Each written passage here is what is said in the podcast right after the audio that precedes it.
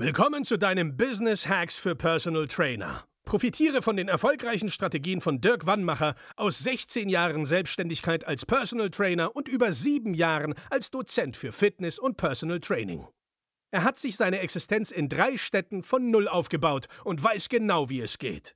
Wir sprechen intensiv über alle Themen, die dein Business nach vorne bringen, zum Beispiel Kundengewinnung, Marketing und Verkauf, so dass auch du Stundensätze von 150 Euro netto oder mehr verdienst. Jetzt ist der richtige Zeitpunkt für dich gekommen, um endlich das Personal Training Business zu haben, das du verdienst. Und hier ist dein Coach, Dirk Wannmacher. Herzlich willkommen bei Business Hacks für Personal Trainer. Mein Name ist Dirk Wannmacher und ich begrüße dich auch zur heutigen Folge wieder recht herzlich. Ja, herzlich willkommen, Herr Ehlers, zu unserer weiteren Folge. Schön, dass Sie wieder dabei sind. Ja, sehr gerne. Hat mir letztes Mal schon großen Spaß gemacht. Das freut mich. Ich fand es auch sehr ja, einleuchtend und sagt man denn, es gab mir neue Einblicke auch. Und heute wollen wir anknüpfen und zwar geht es heute um steuerliche Fallstricke für die Personal Trainer. Und bin schon gespannt, was Sie uns mitgebracht haben. Worauf muss man denn achten? Was sind denn so Gefahrenzonen? Also ein großes Thema bei Personal Trainern, gerade die in der Startphase sind, mhm. beziehungsweise die das Ganze nebenberuflich machen, ist das Thema Umsatzsteuer. Mhm. Ähm, viele sagen auch, ich bin ja Kleinunternehmer, mhm. kennen die Grenze von 22.000 Euro. Mhm. Und vielleicht da der erste Fallstrick, wenn jemand mitten im Jahr anfängt, sagen wir zum 1.10., dann gelten für diese drei Monate eben nicht 22.000 Euro, mhm. sondern drei Zwölftel von 22.000 Euro. Also es ist immer zeitanteilig zu rechnen. Mhm. Das ist so die erste kleine Falle, in die man nicht tappen darf. Also wenn es dann super läuft und man macht meinetwegen im Schnitt 2.000 Euro pro Monat Umsatz, dann hat man die Grenze auch schon gerissen. Mhm.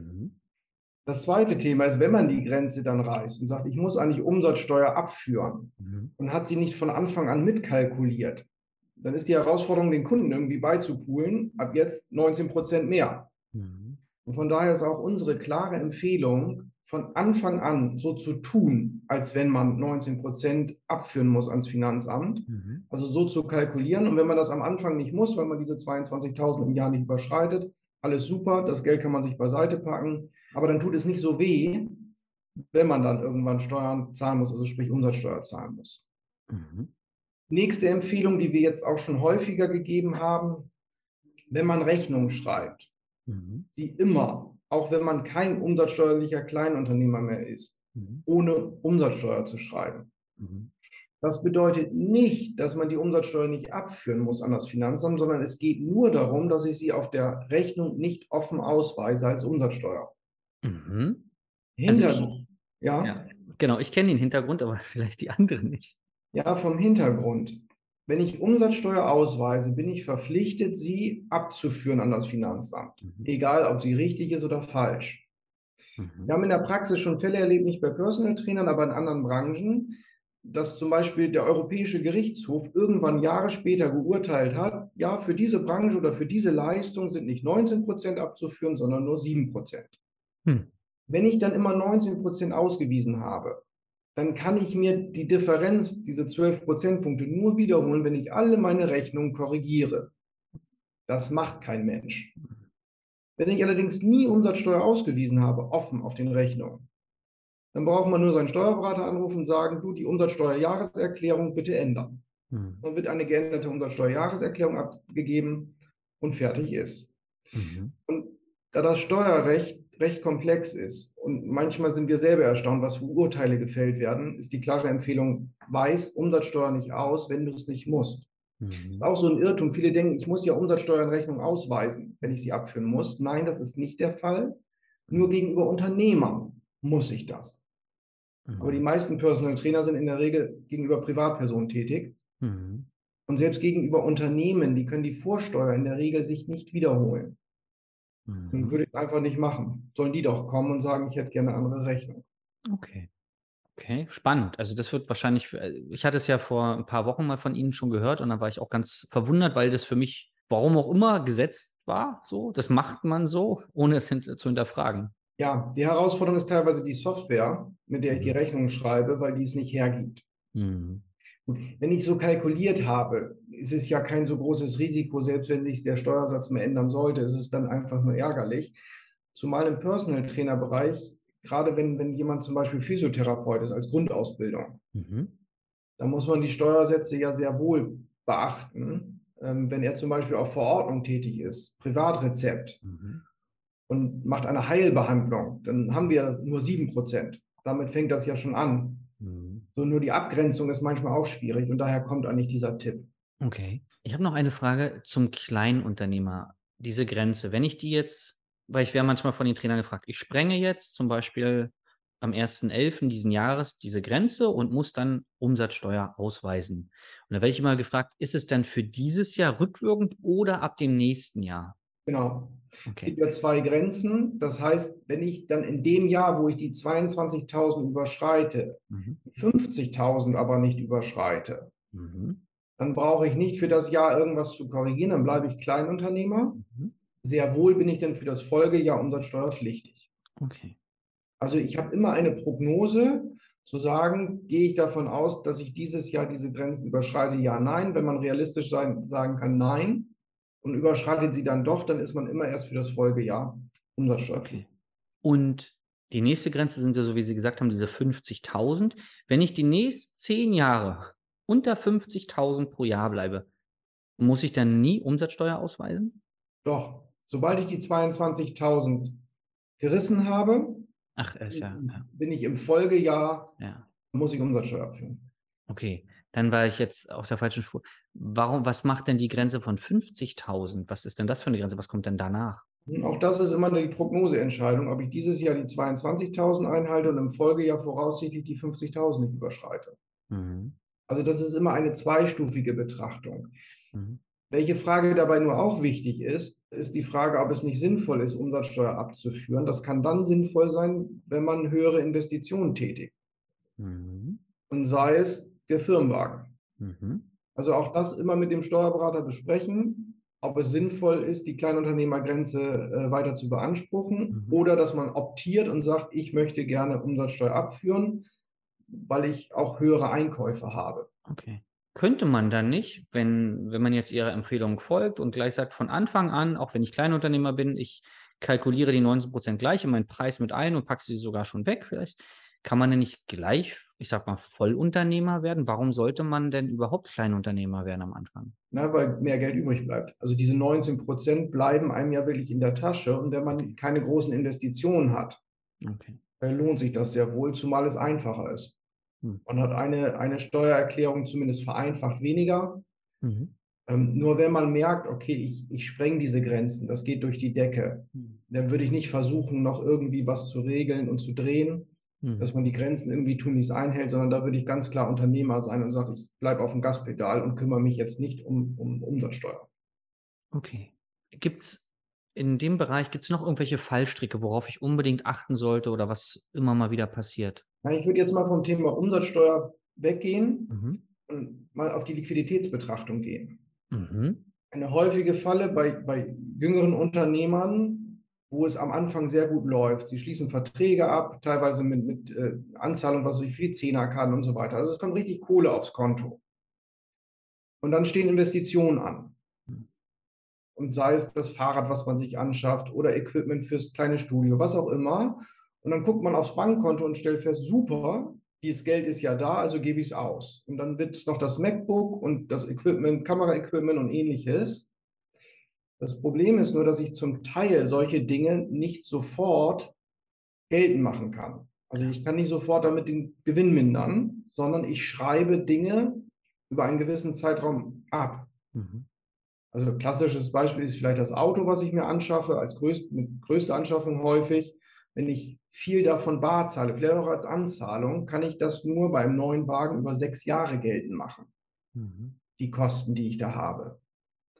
Nur wenn ich das Geld sofort weggebe, aber ich kann es nur über sechs Jahre geltend machen, dann fehlt mir womöglich nachher das Geld, um die Steuern zu zahlen, wenn der Gewinn so hoch ist.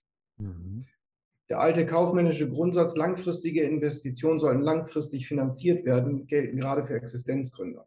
Mhm. Also wenn ich eine Bank habe, die bereit ist, mir ein, auch ein kleines Darlehen zu geben für die Erstausrüstung, was auch immer, ähm, dann sollte man das tunlichst in Anspruch nehmen. Okay. Damit ich immer liquide bleibe. Das ist das Genau, weil dann, ne, wir machen die Steuererklärung vielleicht ein Jahr später, mhm. vielleicht auch anderthalb Jahre später und dann stellt man fest, oh, ist super gelaufen und jetzt möchte der Fiskus Geld abhaben und dann stehe ich die Steuer zu und dann guckt man aufs Konto und stellt fest, da ist ja gar kein Geld mehr, weil ich habe in den ganzen Jahren das Geld gebraucht, um langfristig zu investieren, bräuchte es aber jetzt für die Steuer. Und dann ist meistens verständlicherweise äh, das Geschrei natürlich groß, dass man sagt, oh, wo ist mein Geld? Mhm. Die klare Empfehlung, wenn ich etwas investiere und ich finde eine Bank, die bereit ist, das mit zu finanzieren, ähm, das zu tun, beziehungsweise wirklich vorher mal eben seinen Steuerberater zu fragen, wie siehst du das? Wie sollte ich das am besten machen, unter Berücksichtigung der Steuernachzahlungen, die vielleicht kommen? Mhm. Vielleicht können wir da kurz anknüpfen. Jetzt haben wir ja den Moment, wo ich Steuern nachzahle zu einem bestimmten Zeitpunkt muss ich ja auch vorauszahlen. Gibt es eine Schwelle, wo man sagt, wenn du diesen Umsatz in dem Jahr erreichst, wird das Finanzamt ver vermutlich eine Vorauszahlung von dir verlangen? Ähm, da gibt es in der Regel Gewinnschwellen, mhm. wo das Finanzamt anfängt. Da kommt es auch wieder daran, ich, mache ich das nebenberuflich, mache ich es hauptberuflich? Okay. Ähm, bin ich verheiratet, bin ich nicht verheiratet und so weiter. Okay. Aber ich sage mal, als Haupt, wenn ich das hauptberuflich mache, mhm ab 20.000 Gewinn wird das Finanzamt irgendwann sagen, ich möchte vierteljährlich Vorauszahlung haben. Okay. Nur auch das ist wieder so eine kleine Falle. Wenn ich beginne, also ich fange an, es läuft super, mhm. und ich dann irgendwann die erste Steuererklärung abgebe, wo vielleicht im ersten Jahr lief es gut, aber hat sich noch weiter gesteigert, da kommt eine kleine Steuernachzahlung raus. Auf der Grundlage werden so ein bisschen Vorauszahlungen gezahlt und das zweite Jahr lief besser. Dann kommt die nächste Nachzahlung und das Fatale ist, beim einem Jahr, wo der Gewinn hoch ist, die mhm. Steuernachzahlung hoch ist, vermutet das Finanzamt auch für das laufende Jahr einen hohen Gewinn und mhm. möchte auch dafür schon mal die Steuern haben. Ah. Teilweise als sogenannte nachträgliche Vorauszahlung. Und das ist dann schon manchmal hart, weil mich dann in einem Jahr die Steuer für zwei Jahre trifft. Mhm. Kommt insbesondere bei Existenzgründern, die das gerade aufbauen, vor. Mhm. Sobald es nachher kontinuierlich immer ein relativ gleichbleibender Gewinn ist, ähm, da merkt man das dann halt nicht mehr so. Okay. Kann ich denn was dagegen machen, wenn ich jetzt so ein Schreiben vom Finanzamt bekomme und sagen, na, wir wollen jetzt eine Vorauszahlung machen, kann man das schieben oder auflösen oder? Ja, wenn es super läuft, ist eventuell, je nachdem, wie man gestrickt ist, mhm. sinnvoll, dem Finanzamt zu sagen, ich möchte gerne freiwillig mehr zahlen.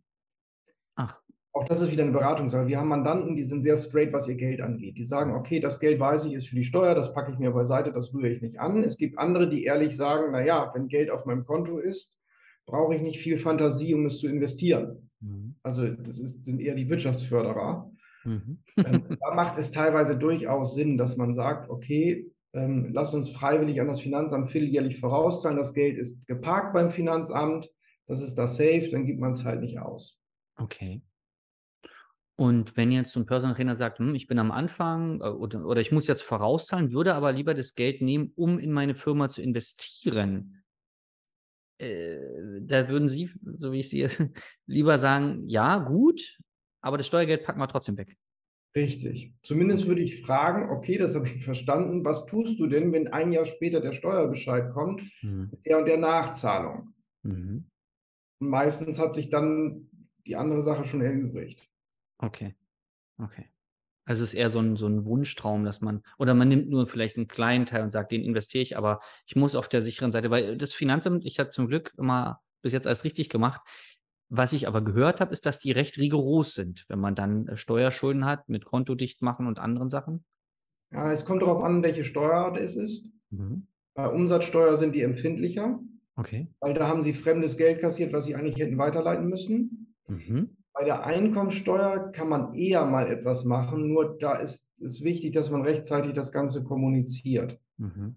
Also nicht erst, wenn das Konto dicht ist, anfangen mit dem Finanzamt darüber zu reden, sondern ja. wenn man schon weiß, die Steuernachzahlung wird eng, es kommt der Steuerbescheid, dann sofort dem Finanzamt etwas anbieten. Okay.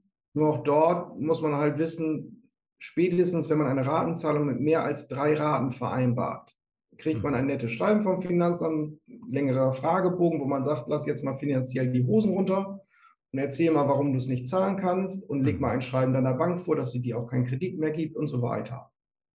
Also auch da muss man immer gucken, wie man mit dem Finanzamt umgeht. Ja.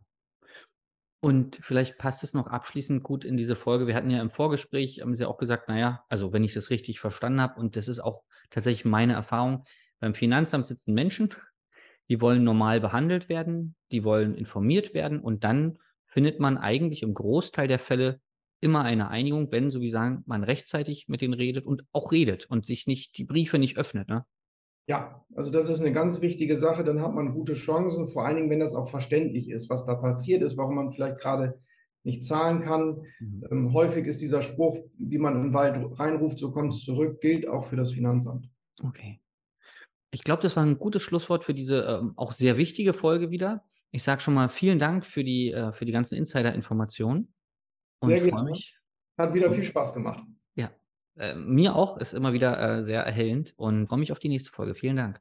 Bis dahin, tschüss. Das war Business Hacks für Personal Trainer. Dein Podcast für den geschäftlichen Erfolg, den du verdient hast.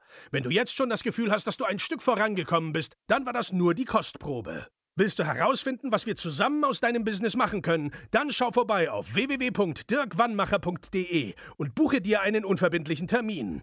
In diesem Gespräch schauen wir, ob und wie wir dir weiterhelfen können und erstellen eine Strategie für dich, wie du dein Ziel erreichen kannst. Denn auch du brauchst jemanden an deiner Seite, der dir sagt, wann du was machen sollst, um richtig voranzukommen. Das ist wie bei deinen Kunden. Sie buchen auch einen Spezialisten. Dirk Wannmacher hilft Kunden in Deutschland, Österreich und der Schweiz dabei, mehr als 10.000 Euro pro Monat als Personal Trainer zu verdienen. Sicher dir am besten noch heute deinen Termin unter www.dirkwannmacher.de.